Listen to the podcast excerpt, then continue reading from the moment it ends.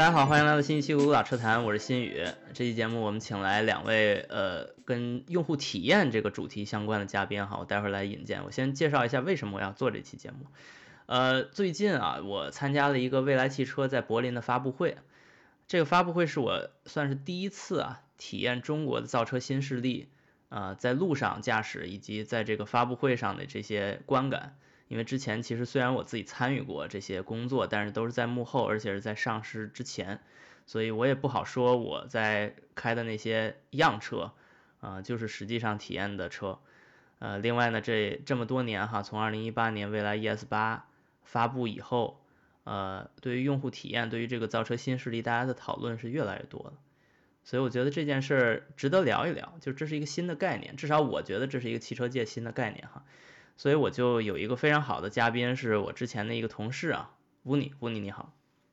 哎，罗老师你好，然后孤岛车坛的各位听众大家好。嗯，乌尼其实跟我无论是认识很久了，而且还有是对于做节目的这个想法也交流很久了，所以这期节目是可以这么说，是可以说他在推着我去做这期节目。但是问题是。这个节目呢，我一直是对这个节目的话题性以及它的呃深度和一些思想碰撞这件事儿是比较追求的，所以一个人去说他的经历呢，就不太在我看来就不太立体，不太完整，所以就一直在等第二个嘉宾，就是我在一直在寻找第二个嘉宾，然后最后让我找到了哈，第二个嘉宾就是张冠南，冠南你好，罗老师好，各位听众大家好，很高兴有幸。啊，参加那个这次的录制。对这两位嘉宾，我为什么请呢？是因为在刚才我说那个主题下呀，他们都有非常关键的角色，就是用户体验这件事儿。目前在很多车企都在以职称名字的方式去贯彻，所以这两个嘉宾恰好呢跟这个名字是直接相关的。Wu Ni 的这个名字呢叫驾驶性用户体验工程师。然后冠南的叫 HMI 高级经理，其实 HMI 呢，也就是互联网界经常说的 UX UX 设计这么一个这个职能哈。咱们先请乌尼介绍一下，你的职位是这个叫用户体验工程师，那具体你在做什么呢？嗯，好，罗老师，呃，我的职位驾驶性的用户体验工程师，其实在普通车企，它更像是产品经理，但是。在我现在的这家就职的公司，他会把这个产品经理画的特别细，然后基于每个人的一个专业性以及他这个某某个领域的一个擅长点，去进行一个更细分的划分。因为原来我和罗老师曾经在波许公司一起 就职过，对，听过之前节目的人都知道，波许就是博士，我们说了一个比较老的一个翻译说法。对，然后我的职业其实都是从汽车的整个底盘的这一部分的工作开始的。嗯，那么我本人呢也是比较喜欢开车这一件事儿的。对，所以呢，我也有幸加入了这个新的公司，然后去参与到跟驾驶相关的，比如说驾乘的舒适性啊，以及动力域啊，甚至可能会涵盖一些自动驾驶的体验的一个工作。然而这里说的体验呢，可能会比较虚一点，其实。体验就是以用户的视角去对这个正在开发或者已经上市的车型进行一个全方位的一个一个测试，或者说以用户的视角来进行一个嗯，不能说评判，就是说做一个体验，呃，看看它对于普通用户或者说对一些专业用户是否做得足够好。嗯。有点像你原来是纯工程师，现在是工程师和汽车之家的媒体老师一个结合。没错，没错，没错，没错。挺有意思。他和原来的纯工程师相比呢，更多会偏的更加广泛一点。因为，如果你在个车企做工程师，其实他干的活是比较细、比较垂、比较深的。那么，只在自己这一部分小的领域里边去深究、去钻研。然而，你做了这个工作的话，可能你需要更广。然后呢，你你可能需要有一定的一个专业素养，同时你也要对用户、对这个汽车的定位、对这个产品未来的趋势等等，去有一个比较大的一个拿捏。非常有意思啊！我觉得这个职位的存在本身就体现了我们这个行业的多样性和目前的这个新潮的这个发发展方向哈。然后我们再把话筒交给冠南。冠南这个职位呢，叫 HMI 高级经理。这件事其实我觉得更就相对来说哈更传统一些，就是你有一个比较明确的责任分工，而这件事儿也并不是去年或者前年才在这个行业中出现，是不是？嗯，对对，是的。简单理解呢，其实就是做车机里面的这个软件的界面啊。嗯。然后 HMI 这个概念就是 Human Machine Interface 嘛，然后其实主要是这个 interface 怎么样来设计。导航相关的这些这些工作，这是一趴，然后另外一趴是跟辅助驾驶现在比较火的市面上的一些概念，像小鹏的 NGP，然后未来理想叫 NOA，其实都是都是一个意思，就是领航辅助驾驶。然后还有一部分就是可能跟泊车相关的一些自动泊车啊、自学习泊车啊等等这些。这个就明显是现在的所谓智能车的领域的一些画面呈现了。对，没错，没错啊，嗯，非常新潮的东西。你在做这个工作之前是做跟计算机或这种 HMI 相关的，还是更传统的汽车设计呢？呃，其实我学是学的汽车设计，就是内外饰造型这些。但是后来找工作的时候，有一个比较偶然的机会，能够转到 HMI 这个方向上去。然后，然后我我觉得嗯挺好的，因为我。当时认识到，呃，移动互联网不是也发展了这么些年嘛？我当时意识到，车可能也会走上这样一个道路，一个发展的方向，向软件方面去去探索更多的可能性。我觉得这是很有意思的一个地方，也很有有很大的发挥空间啊。所以说我当时就选择了，就是往这个方向去尝试。之前在乐视啊、理想啊。都是在做这个座舱的体验方面的工作啊，所以就是说，在这个 高校期间是传统一些的，然后一旦进了这个行业呢，你的这几份工作都是跟这个 HMI 相关。对对对，没错。OK，非常有意思，这个这也非常符合这期节目的定位哈，就是让我们了解一下从设计和从工程两个角度，也就是在我看来哈，汽车最重要的两个呃，就是开发汽车相关的职位或者职能哈。这两个角度如果都涉及到呃用户体验，嗯，它是怎样思考的？然后它们之间有怎样的区别，还有怎样的互动性哈？然后关于这个话题呢，我之前其实也找了一些资料，就大家都知道我是工程师哈，所以我对设计这块其实是没有什么认知的。但是呃，当我找到了一些资料之后，就介绍这个所谓叫 user experience 这个概念，用户体验这个概念之后呢，嗯，我发现很有意思的一个现象是，它并非来自呃汽车领域。呃，而是来自计算机领域，而这个计算机领域也不是说只有涉及到就是到 Windows 到 iPhone 这个时代，这个领域才开始发展，并不是的。它最早开始发展是从七八十年代的时候的计算机，就是如果你们对计算机的历史是有一点认知的话，那那个时代计算机根本不是我们现在的个人电脑，呃，也不是手机，而是大柜子，就是一一屋子的电脑，一屋子的机器。然后这一屋子机器根本也没有什么个屏幕啊、呃鼠标啊这些东西都没有的，所以当时呢，他们为了去实现一些操作呢，有的时候是打孔，就是你要在一个纸条上或者一个东西，这个具体我也不是很专业哈，就在那个东西上打孔，然后你才能去计算一些东西。所以呢，这里面就涉及到，首先你需要用计算机干什么？你有一个最初的目的，对吧？比如说我今天要算什么什么数，对吧？算一个统计啊，或者算一个什么对数啊，这种需要用一些机器算的东西，你有一个目的。但是你有这个目的之后，除了编程以外，你还要把它输入进，就是用某种手段输入进这个电脑，让电脑知道你今天要干什么。然后等到你电脑知道了之后，它要呈现出来，它还得有一个方式告诉你。所以这两件事儿是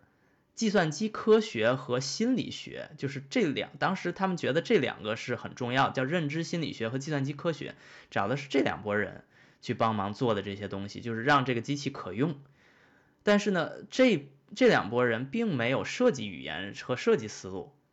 但是后来逐渐发展呢，就加入了一些设计的思考、设计的专长的一些技能。所以这我看到的一些资料就显示啊，他们用到了三个新的概念，叫 motion graphics，叫动态图形，还有一叫 storytelling，叫讲故事，还有 linguistics，叫语言学，就用了这三个领域的呃技能和思考方式，所以加入到这个所谓叫 UX 或者叫 HMI 的设计当中，所以之后才真正诞生了这这份工作，这份工作在当时叫 human computer interface，叫人类和计算机的互动界面。所以这个专业当时叫 HCI，当然 HCI 就比较具体哈，就是你必须要有一个计算机嘛。但是如果你没有计算机呢，它也可以把这个变成一个叫 machine，就是现在我们说的 HMI，就是 human machine interface，就人和机器。这个机器就不一定是计算机了，就也可以是一辆车，或者甚至一些是一个房子或者一些其他东西啊。这个我具体也不太不太清楚这个行业是怎么划分的。但是很显然，我们今天说的 UX 其实诞生自计算机领域，就这是一个出处。所以这个出处呢，我觉得对于一个像冠南这样以这个汽车外形设计、外形内饰设计为读书期间的专业的人来说呢，也是一个比较新的东西，是不是冠南？嗯嗯，是的。所以我想听听你怎么怎么看这个问题，就是你从汽车这种立体的雕塑式的设计，进入一个更平面的或者更电脑领域的这个东西，你是怎么看这个问题？另另外，你平时工作是怎么操作的？啊。其实汽车设计造型这块儿，它也属于工业设计的一个分支嘛。然后，那工业设计在设计的过程中，也要考虑很多跟人、跟你的用户去怎么样去打交道，对吧？呃，所以说，其实我理解这个，呃，在设计史上，呃，HCI 或者 HMI 这个这个领域是由工业设计细分出来的一个专门针对啊软件界面的一个细分领域啊。所以说，它的理论啊，研究方法呀，包括一些实践的这些工具啊，呃，设计的这些方法论啊，我觉得是一脉相承的。然后具体到我们的日常的工作啊，其实很像互联网公司。那其实它有一个开发的流程啊，然后也是一个团队的分工啊。我们一般都是先从需求开始的。那需求就是来自于产品经理嘛，产品经理会呃。产出一个文档叫 PRD，那么给到给到我们 PRD 是什么意思？对，PRD 就是 Product Requirement Document，产品需求文档。嗯，然后给到我们的设计团队，我们设计团队会有几个不同的分工角色，也是上下游的关系。那首先第一个角色就是 UX，这个交互设计师。他拿到了 PRD 以后，他最重要的工作是什么呢？就是要把这个 PRD 从一个文字性的描述转化成一个页面，一个可以被用户啊理解、使用、看懂的一个一个页面。那他用什么样的方式去啊实现这个页面呢？是用一一种线框图的方式，就是里面没有色彩、没有图形，然后就是一些啊方框，然后一些箭头，然后。能够知道，呃，整个这个功能是怎么样一步一步被使用的，这个流程是怎样一步一步向下去流转的。这是呃，流程这里边的流程是说，你这个操作页面上按了某一个按钮之后，对，会展现出什么样的其他的页面这种流程。对。哦，哎，你这个部分啊，这 UX 文档这部分，我插一句啊，就有点像我们的。工程师的这个工作方式，而不是设计师。在在我心目中，设计师应是应该好多这种就是草图设计草图，因为汽车设计嘛，就有很多那种长得不太像车，但是有点像车那种用铅笔画的什么那种东西啊。你这个更像工程工程领域的这种设计的思路。呃，其实有些主机厂是这样安排的，有些主机厂是把 UX 这个交互设计放在比如说电子电器部门，然后。哦，他们是叫交互设计工程师这样的态度啊，然后 UI 会放在造型那边，就是下一步了。那你现在现在说的 UX 下一步就是 UI，对，是的，下一步就是 UI，就是在这个 UX 的文档完成以后，那么 UI 的同学就要把它变成完全高保真的界面，里面有颜色、有图形、有那个字体等等这些。这些要素构成这个 UI 的文档，然后，嗯，另外一部分还会有动效或者说三维的设计师来设计里面更呃精细化的一些动效的这些这些效果，嗯啊，然后这样我们的呃 UX 的 design team 会完成上述的这些工作，然后给到下一步，下一步就是研发了，就是 coding 的阶段了。嗯，OK，它它还有它计算机编程的一面儿。对对对，是的。那这部分研发编程相关的研发，又不是你作为设计师这个组的了，也可能又交给一个工程团队了，或者叫编程团队了。对，就是研发团队。对，所以你这里面跟设计直接相关的，就是需要设计师参与的，就是 UI 和动效这两块是最重要。对，是的。啊，然后你现在属于哪块呢？或者你是同龄所有的？呃，我们部门现在就是整个 UX，刚才我说的这几个角色都是完整的。啊，就是从 UX、UI、动效跟那个研发都在你这部门里面。啊，没有研发，只有前面三个。对。哦，OK，这个很有意思，因为我我之前也不是很了解你们这个部门是怎么工作的。我感觉你这里面有一个上游哈，是跟其他的汽车部门，就是汽车公司里面的部门，或者说其他公司去配合，然后下面呢又跟这个计算机编程相关的人士配合，这是一个嗯在中间的一个位置的一个部门，是吧？对，是的，是的。我们知道，就是车机基本上就是放在内饰嘛，所以内饰。部门的人在这里面是跟你怎么互动呢？这个也是我很感兴趣的一个话题。呃，有的公司他会把内饰和 HMI 放在一个一个 team 下面，就是一个造型的 team 下面。然后也有的公司就几乎是，呃，内饰冻结了以后，造型冻结了以后，才会给到软件的团队。然后开始做软件方面的工作。那其实理想的情况下，我认为设计团队都应该放在整个一个大的部门里面，然后去做完整的设计。在最开始的时候就紧密的合作，这样呈现出来的最终的结果才是，呃，整个团队最理想的一个一个作品。哎，冠南，你说这实在太对了。为什么呢？因为我突然想到一个问题，这个问题我觉得乌尼待会儿也可以说两句哈。就是我们现在作为车迷哈，很多车迷都喜欢评价一些新车啊，看看照片啊什么的。我们一旦看到一辆新车发布，看到内饰，我们就会去看它的空调、它的音乐啊，是用按钮控制的还是用屏幕控制的？对吧？就是这是这至少我我现在如果看到一个车的新新车发布的内饰的话，我第一个会去看这个，因为对在我看来，有些我在驾驶中需要操作，但我不想看着操作的东西，我是特别希望能够以最方便的方式去呈现、去去去操作的。而如果你刚才说这个内饰冻结之后再交给 UI 设计或者叫 UX 设计的话，那有些我们希望能够用机械按钮去配合，或者用整体的这个内饰就是统一管理、统一风格这种管理的方式去配合的，就没有那么好的衔接，或者就没有那么好的配合。你觉得我说的对吗，管南？对啊，确实是这样，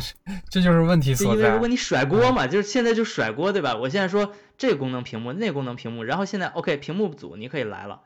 那时候，那屏幕组就会说了，我觉得我不应该承担这个，但你没有没有这个资格说了，因为因为你是下一个流程。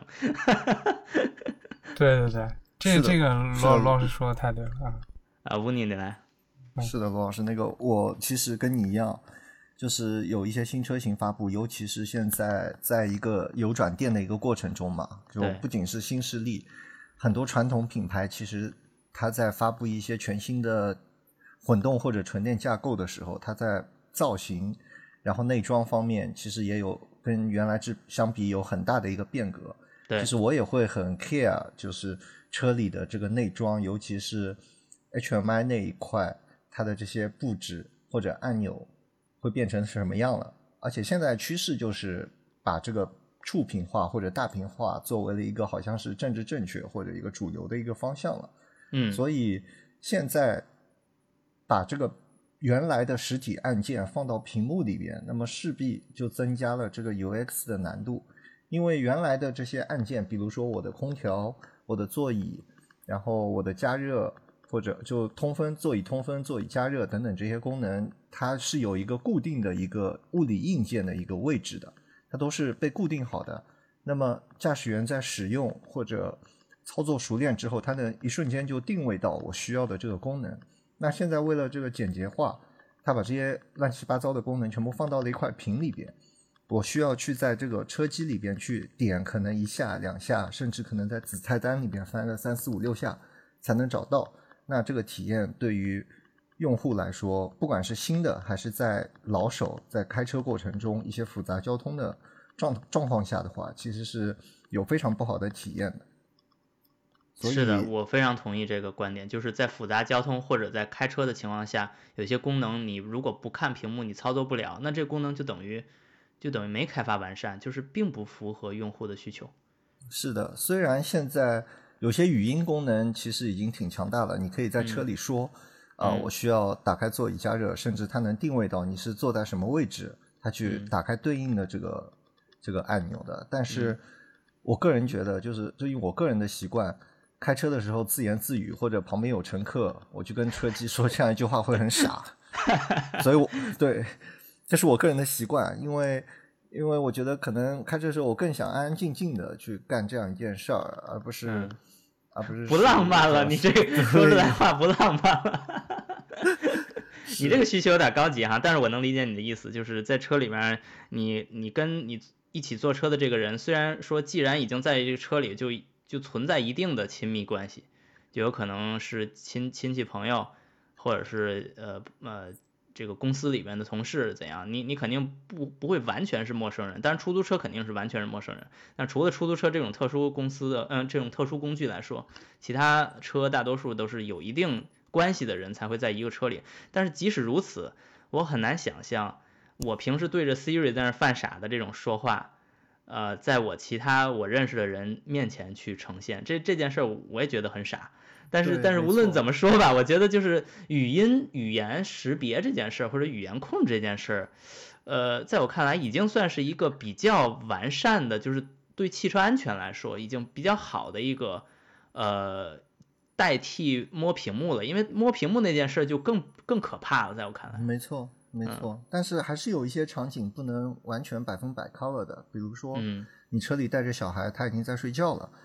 这种 场景你需要营造一个非常安静的一个车厢环境的时候，这时候你说一句话其实是挺尴尬的。是是是，嗯，还有一些就是可能你心情不好，你就你也不想说话，你就想安静一下，但是你有一些功能需求的时候，嗯，对，也会有这种场景，就是他没法百分百的去做一些 cover。嗯。冠南是是不是说出了你的在在工作中不敢说的话？其实这也是我们工作中往往需要面临的这些问题。比如说，就就刚才你们俩说这个空调的事儿吧，其实在我看来，我也是一个比较传统的这个老派的驾驶者。对，作为一个设计师的角度来说，嗯，你要想清楚这个功能或者需求它的本质是什么。它用软件的方式来实现，还是用硬件的方式来实现？那它的优点和缺点各是什么？那嗯，当你分析清楚了这些呃背景啊，然后功能以后，再去做一个选择，对吧？选择软件还是硬件来实现它？那用户得到的价值是什么？然后我们这个生产制造中有可能会节约掉的成本是什么？所以这是一个选择的结果。就看，呃，每个厂家或者每个车型它的定义是怎样的，那它的最后的根据这个定义做出的选择是怎样？嗯，我我觉得这里边就涉及到除了刚才说咱们说的这个屏幕比较争议哈，这件事在车迷圈一直在存在争议。除了这个以外，就是对于一个。用户导向或者叫用户体验导向的公司来说，光光有这个思维方式，说把东西放在屏幕里这件事儿是是不够的。就是在我看来，我我是个工程师哈，我在读书期间我也经常学这个跟自动控制相关。在我看来，这就可以借用一个自动控制的概念，叫反馈。就是说你这个东西，当然呃从车企的角度，他觉得。把它放到屏幕里，或者把它放到按键上，这是有它的意义的。但是，一旦你说的这个导向是用户体验，那这就涉及到了一个目标是用户，你希望输出的是用户的得到的那个东西，而不是说单向的，就是车。因为车在这个一百多年的呃发展历史中，大多数时间都是车企单向的去输出，就是我觉得呃用户需要这个，或者说我觉得车就应该这么造。呃，很难得到这个反馈。但是现在，如果我们的概念是用户体验为导向，那这个很重要的就是一个反馈机制。所以我就想问问冠南，你觉得就刚才你说的那个，我们需要权衡它在硬件还是软件上实现某个功能这件事儿，如果是以用户导向为本的话，那公司应该有一个机制去把这个信息再反馈到，无论是提需求的公司还是主主打设计的呃工程师，是不是这样？嗯，对对，现在呃很多公司都在非常积极的建立这种反馈机制。像呃，我举个例子吧，比如说有些有些 OEM，呃，它的管理层非常关注网上的一些评论，因为因为现在 互联网太发达了，各种垂类的，天天上微博是吗？对，微博啊 等等，呃，包括有些软件里面会有一些反馈的这种功能，就是嗯，反馈一个什么故障啊之类的，然后你快速的添加一段描述，或者说语音录一段音，然后就会给给到这个。相应的部门，那么他们就拿到这些用户的第一手的反馈的这些这些数据，然后，呃，再根据这些反馈，比如说可以做一个内部的呃筛选或者统计，然后提取出高频的问题，根据这些问题来优化迭代下一下一个那个版本的这些这些软件的功能。OK。这个很有意思，就是你刚才说有这些比较容易的方式采集到用户的反馈，然后再贯彻执行在你们的工作中，那就是说明你刚才说的那个从 PRD 到 UX 到 UI 的这个过程中是一个存在，呃，短期内又来了新的 requirement，又来了新的需求，然后再做一遍这个流程，是吧？这就是软件去实现这个功能的优势嘛，因为它可以不断的去 OTA 迭迭代，对，反馈快。那如果你坐在硬件上，那可能是几年后见了下一代车型才那是 再优化。对对，甚至有的时候线数已经定制出来了，那个供应商已经开始大批量生产了，你是没法儿啊从一个媒介换到另一个媒介的，就是物理上没法实现。对对对。嗯，那下面我就把话筒交给乌尼哈，因为之前他在告诉我他的这个用户体验工程师的这个角色的时候，其实他涉及到的工作的内容就是远远多于原来只是做一个供应商的零部件儿，呃的考量。对我来说，这是一个极大开阔眼界的体验。我自己也很羡慕他，其实就是我一直是在做非常具体的零部件的研发。所以我甚至都看不到车，就是在我的工作中都看不到车，呃，所以在他的工作中涉及到的内容就很多，就包括比如说从动力系统，这个做底盘的之前就不会考虑，然后现在就会涉及到动力系统，然后还会涉及到底盘本身的这个操控跟做成舒适性的这些问题，然后有的时候呢，他的工作可能还会包括 HMI，因为这里涉及到呃车去反馈给用户，呃当前车的情况。以及有可能的，这是我能想到的模式选择。模式选择其实就是一个非常好的交互的案例哈，就是你在选择之前，你可能不知道你选择的是什么东西，然后你摁完之后，至少给你一个告诉你现在是什么状态，然后有可能的话会还会激励你驾驶哈，比如说把屏幕变成红的哈，这是我猜的哈。就如果这样的话，其实就是一个非常好的用户反馈。所以我想问问乌尼，你怎么看你现在这个工作？眼界中看到的新时代的新车的一些趋势。嗯，好的，罗老师，就是我认为的现在的所谓的智能化汽车，其实不仅仅是把这个中控大屏化，嗯，因为在大屏化，在大屏化之下，它会有更多的一些用户看不到的东西，可以体现更高阶的智能化。怎么理解它呢？对，就是。像原来可能大家传统的会觉得，像底盘域啊、动力域已经是一个非常非常成熟的这样的一个领域了。对。那么发展至今的话，该有的一些功能也有了。但是到了新能源时代，其实供应商这边的零部件的一些产品也会在迭代，或者说有一些更新的一个架构出现。我举一个原来我比较熟悉的领域，也就是 ESP，最早的。ESP 可能是一个真空处理器，然后再加一个 ESP 作为一个制动的电控的一个架构。那么到了差不多两千一五年、一四年的时候，那个时候 Two Box 这个方案，也就是 iBoost 加 ESP 的方案会比较流行。那么它取代了原来真空助理器，可以去帮助用户自己做一个刹车，也就是 iBoost 的它那个电机可以主动刹车。嗯，在 ADAS 的，尤其是 ADAS 的这些场景，还有一些 Auto Hold 的场景，那么它可以取代 ESP。然后到了现在的话，更新的一些 One Box 的架构，其实也有非常多的车型已经上市了。而且因为它是一个完全解耦的这样的一个制动方案，那么它可以在驾驶员不知情的情况下，可以去做很多很多一些更好的、更有创意的这样的一个驾乘的体验。比如说智能舒适刹车这样的一个功能，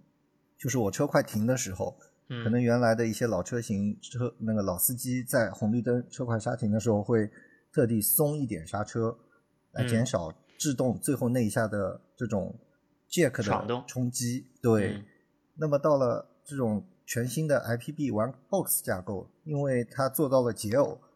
所以驾驶员虽然踩着制动踏板，但是电机或者说这个电脑可以帮车辆在快刹停的时候自动的。去给它释放一部分的刹车，让这个车停下来非常舒服。嗯，对。但是我觉得一开始我在做这个工作之前，我从一个小工程师工程师的角度，可能会觉得啊，我要把这个东西给用户，然后让他有更好的体验。但是直到我现在做了这个全新的岗位之后呢，我觉得，尤其是我当时看了乔布斯的一篇演讲，啊，他说了一句话。他说：“我们要从用户体验开始，而不是从这个技术本身开始。啊只有有了用户的需求和体验，才会有了技术。”这句话点醒了我，就是，嗯，他给了我一个转换。嗯，以前的话，可能我是在想我怎么去做这样的一个技术，但现在的话，我会去想用户要什么东西，怎么样给他更好的东西，然后通过技术手段去实现。这是一个完全。完全不一样的一个视野的一个转换。对我总结下来就是英文比较常用的一个说法叫 top down 还是 bottom up，就是你是从上到下还是从下到上？那对于工程师来说，其实是从下到上，就是我们先考虑如何实现，然后再考虑为什么要，然后你反过来就是你先要考虑用户要啥，然后再最后发现啊，最后是刹车系统能够解决这个问题，那就用刹车系统去实现。是的。啊，我举一个比较有意思的例子，就是原来的话，我做 ABS 的标定的时候，可能会很在意，说我的车辆在分离制动这种场景，也就是一半高幅一半低幅，这个是在试验场非常常见的一个制动工况，我会很 care 的说，把这个制动距离做短，保证驾驶员的一个安全性，车辆的安全性。啊，然后我到了。做到了现在这个岗位之后，我就发觉其实很多的普通消费者在遇到这种场景的时候，他没有这种去修正车辆的思路，或者说这个 action，所以车子会非常的不稳定。那这个时候我就会把这个观点就会去转变过来，因为原来是比较执拗的，我要从技术角度让它做的制动距离比较短，然后性能比较优异。但是现在我发觉其实。真正给到用户的，并不是这个技术本身，而是它要一种稳定感和一种预期感。那么，你就是需要把这个车辆做得更稳定，去稍微牺牲一点减速度的情况下，让驾驶员减少这个方向盘的干预。而且现在其实有很多更新的一些技术，比如说，呃，像线控转向啊，或者说后轮转向，是不是有这样的一个机会或者可能？在驾驶员不知情的情况下，我通过电脑去主动的去修正，让人感觉哎，这个车其实很稳定的。但实际上，其实在这个背后，它的智能化体现的是更深层次的，并不是能让驾驶员能够察觉到的。嗯，所以，所以，呃，我我我总结一下你刚才说的这些观点哈，或者一些故事啊，我觉得都很有意思。嗯，对于很多呃不太了解。啊，汽车的这些除了大屏以外的先进科技的人来说，刚才你说的这类似的东西，其实是一种呃非大屏的新时代车的趋势和高科技。而这件事呢，原来其实在工程师角度看的是比较多的，但是呢，我们并没有意识到他们是可以用在增加用户体验这件事儿上的。就是我们只是知道啊，这是一个功能，这个功能挺好，而且是挺新的。呃，但是没有站在用户的角度去思考为什么要有这个功能，然后有这个功能有什么好处，或者说如何用这个功能，其实也并不完全是某一个功能。因为刚才你说这个这个对开路这个 mule split 这个刹车这件事儿，我也是印象非常深。就是如果我们是工程师，那通常工程师搞 ESP 的人都比较喜欢开车，他有一个先天的一个预设立场，就是。我我这个功能是开发给会开车的人的，就是这个预设立场呀，是一个无形的，就并不是说有一天我们开会说，哎，我们今天开发 mule split 刹车啊，我们所有的人都要记住啊，我们的那个面向的对象是会开车的人，我们从来没有开过这样的会，我们也从来不会去思考这个问题，我们每个人的去评价标准就很简单，就是我这个人就是作为一个工程师啊，我在试驾的时候发现这个功能开发完之后。我给自己打一百分或者打九十分这样的，这样的这种反馈机制就很简单，就是自己跟自己给自己反馈，自己又是裁判，自己又是运动员，最后逐渐就把所有的产品就开发成那个工程师自己最喜欢的东西。这是一个问题，因为这个问题中把反馈给用户的这个这个这个反馈链给给关闭了，或者说根本就没考虑。但是现在其实越来越多的，由于电气化，由于智能化。呃，车上的呃执行器和传感器是越来越多了，就是能提供功能、能提供体验的东西，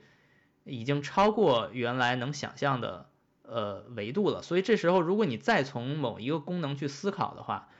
就有点小了，就有点狭隘了。所以你刚才说用后轮转向或者用转向去帮助呃用户去反打，让用户有一个无脑开的体验，这其实是一个。呃，在我看来，从一定程度上是从车企、从用户的角度去重新思考对开路刹车这件事儿，而这只是一个案例，就是说，在有很多情其他情况下，我们思想的维度或者或者车企能够考虑的维度，如果有了用户体验这个闭环进来的话，呃，这个维度会更高，而且它能够实现的一些新的创意和思路就会更多，呃，所以这是我觉得有可能。这是你刚才想说的，就是新时代的车的趋势是一种多功能化，以及从用户体验出发这个角度可以变得更好玩一些的一个新的趋势，是不是？是的，是的，罗老师。然后很有意思的一个点是，我记得一个非常简单的一个功能，就是智能停车这样一个功能，我们叫 Auto Hold。这个功能一开始在 Tesla 上面，它做了一个花活，它在驾驶里边做了三个模式。啊，你先等一会儿，我你你先介绍一下什么是 Auto Hold，就是这里边是你在说花活之前，你先把标准版的 Auto Hold 先先描述一下。Auto Hold 其实也是一个大家比较常见的一个车辆上的一个功能，就是我车辆在停车的时候，比如说尤其是自动挡的汽车，因为大家都知道自动变速箱有个液力变矩器嘛，嗯，所以其实它在静态 D 档的时候，其实一直会有一个扭力输出到驱动轮上的。那么驾驶员如果要等红灯，势必就需要一直踩着刹车踏板，嗯，去抵制这个车辆往前走的趋势。对。那么 Auto Hold 呢，就是在这个基础上面，帮助驾驶员去做一个驻车的动作。你不需要在红绿灯前长时间踩着刹车。嗯。那么当你需要起步的时候，你轻点一下油门，刹车自动会释放，车就可以走了。嗯。这个功能其实，在原来差不多二三十年的发展过程中，一直是比较比较传统，或者说没有任何更新迭代的这样的一个状态。对，主流的就是两种，一种是奔驰的那种，到了红绿灯深踩一下去触发这个 Auto Hold 的功能，还有一种就是以像大众系的车型为首的，我在红绿灯前只要保持这个刹车，一直到车辆静止，它就会自动介入。嗯。但是，一直到了特斯拉，它做这个功能的时候，它把蠕行模式和 Auto Hold 也绑定了，这就非常有意思。嗯，这个怎么绑定的？就是它不仅是蠕行模式，因为特斯拉它是一个电车，它会有一个单踏板模式。嗯，我松开刹车油门之后，车子会因为电机的反拖产生一个比较大的一个减速度。对，那么。它在刹停的时候，一般的这种国内的，像以前车子滑停了就滑停了，它没有去自己做一个补压的一个驻停的工作，嗯，那么车辆就会可能因为在上坡或者下坡的情况下就溜了，因为你嗯。没去踩刹车做这个 auto hold 的 trigger，所以它会溜车，那嗯用户就会很很很 confuse，为什么你这个车我松了油门，你明明能刹的，到了红绿灯你反而不刹了？嗯哦，这时候特斯拉就很聪明，它把 auto hold 跟这种带着动能回收或者说叫单踏板模式的这个功能做了一个很好的一个结合。嗯我车辆驾驶过程中松开油门踏板，车辆产生一个减速度，一直到滑停。对，滑停后，auto hold 不踩刹车，它自动也会介入，嗯而且在坡上这个功能也是可以有效的。那就意味嗯着真的是解放了这个另一只踏板。虽然这个定义可能会带来一定的歧义，可能会引发一些安全风险，但是嗯。它的这个概念或者说想法其实是非常好的，因为它在真正的在帮助驾驶员去规避一些因为自己分心或者开小差造成的车辆溜坡。嗯。就我松开刹车，车子有减速度，好，嗯。到了快停，我头后的介入，我也不会溜车，这是一个非常连续的一个思维惯性。对对对，是这样的，而且这个连续性体现在两个部件中，一个是呃滑行回收，这个我我猜哈，特斯拉应该是把它做在就是 VCU 层面，就是做在那个控制控制动力的那个层面，然后另一个 Auto Hold 这块呢是 ESP，对吧？它是其实是两个硬件，但是它特斯拉它统一管理了，它从更顶层的角度。去以体验为先，然后去连续的去把这两个技术衔接在一起。没错。嗯另外的话，它像把传统的，可能有些用户还是喜欢这个带着呃蠕行的，或者说像原来传统油车自动挡的那种驾驶方式，嗯我松开刹车踏板，车就往前走。那么它这个模式也是保留的，嗯，但是你在触发 auto hold 的时候需要深踩一脚。那嗯这个模式的好处呢，就是有的时候我等红绿灯，可能前面只有只有五秒或者三秒，我真的其实也就轻轻脚搭着，我松开踏板，车就往前滑了，嗯不需要我再去点油门。嗯然后前面红绿灯时间比较长，比如说超过十五秒、二十秒，那么我这时候只要轻踩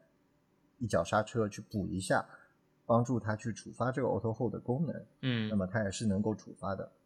就它的这个逻辑和原来对，它也而且你刚才说的是这个红绿灯前的场景，它还有一种就是停车的场景，就是我们停车的时候一般都会用蠕行模式去帮助自己以非常低的速度去控制这个车往前走、往后走，而不是非得去用油门去给。因为如果用油门去给才停车的话，那样会很危险。其实，对，这个嗯呢，就是比较照顾原来传统的这些油车驾驶者，尤其是可能开惯奔驰的这样的一个用户，他们的体验。嗯因为对于电车这种扭矩响应比较快而且比较大的车，你真的在一些呃位置比较小的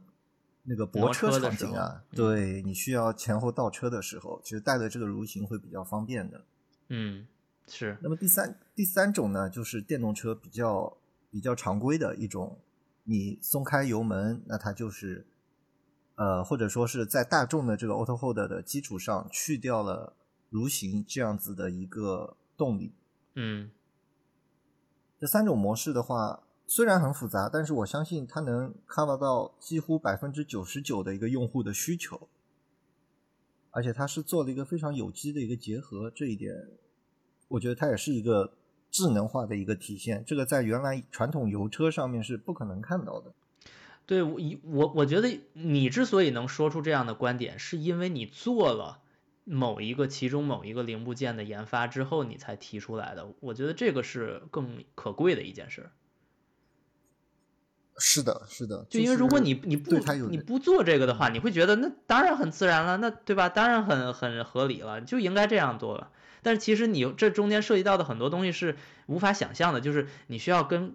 两个至少两个供应商或者是两个团队，你去商量这件事儿，然后你还要去让他们坐在一起去了解你想要什么，我想要什么，对吧？至少你得有模式不同的接口，对吧？你要开接口，然后这里边至少还要有 HMI 去配合，要实现它这个按钮出现。所以这里面涉及到的就很丰富了，就很复杂了。没错。另外，你还要考虑更多的一些，比如说功能安全的一些需求啊，或者说一些能耗的需求啊，等等等等。啊，功能安全咱就不说特斯拉了。嗯，对，我觉得功能安全是一个很大的坎儿，这这个坎儿其实会嗯卡掉很多有意思的功能，呃，是的，出现。但是我觉得，呃，无论怎么说吧，就是咱从好的角度和坏的角度去说吧，我觉得有一件事是所有的基础，就是刚才你说的这些所有的基础，呃，就是软件的统一管理和 ECU 的呃的有效的这个 OTA 升级这件事儿是源头。因为如果你没有这个功能的话，那其实很多这些所谓你说要提高用户体验，去把那些用户反馈的功能，或者说那些反馈的信息，在呃用到开发功能这件事儿上，然后再逐渐升级你的车，这件事儿就不可实现。那既然在过去的历史上一直就不可实现，对吧？OTA 这件事儿真的是很新很新的东西，如果没有 OTA 的话，那车企确实没有一个比较好的反馈机制，也没有激励。就如果他真的每天都采集，比如说吧，咱就说两千年左右的车，对吧？无论是大众还是奔驰，你让他天天采集信息，他采集完信息之后会得到什么结论呢？就是说我两千年采集到信息，那我就可以用到两千零七年的车的发布的时候，就最最快也要也要这样的节奏，对吧？所以就所以你采集那些信息就没有意义，就所以就并不激励车企去以用户导向为方式去开发车，因为你你反馈机制太长了，反射弧太长没用。而且还有最重要的一点就是，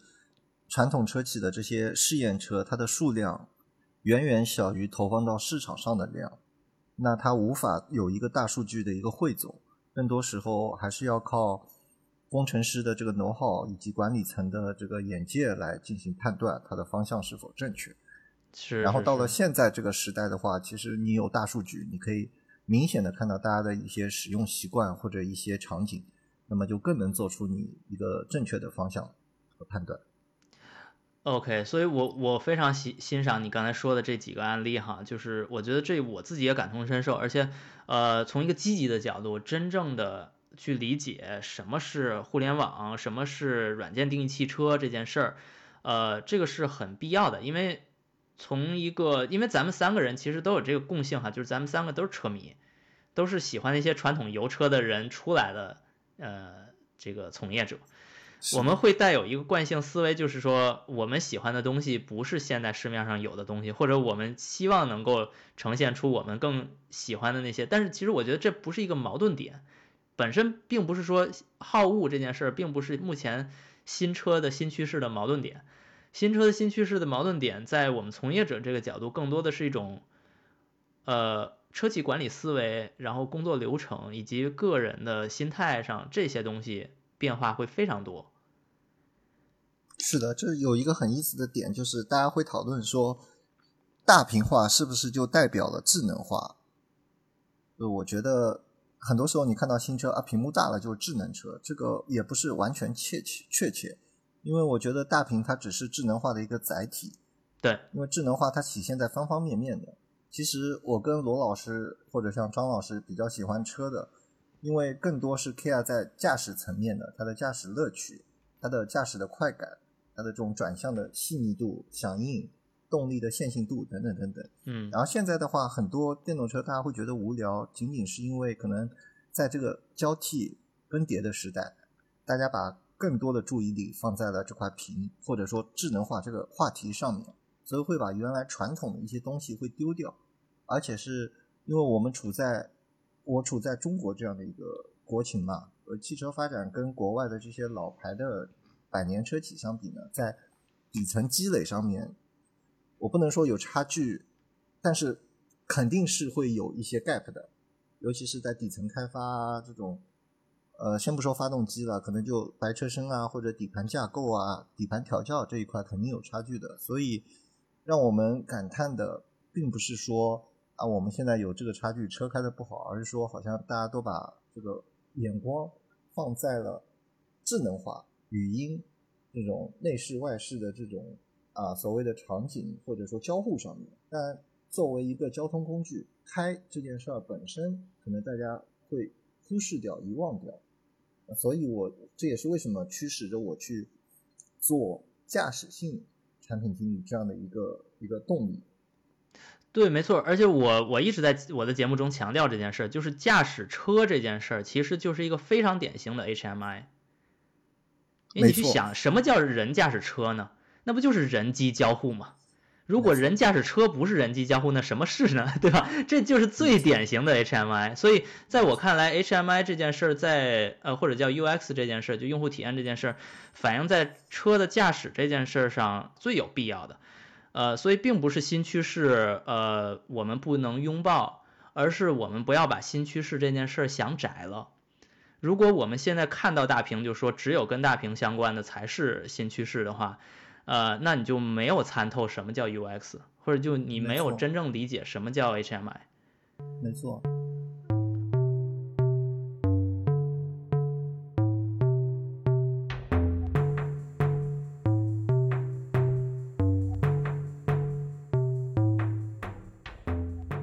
好的，本期节目就先到这里告一段落。在下期节目里，我和布尼和冠南还会继续从用户体验的角度聊聊电动车相对内燃机车的优劣势、车机行业的分工以及中国供应商进军海外等话题展开讨论，敬请期待。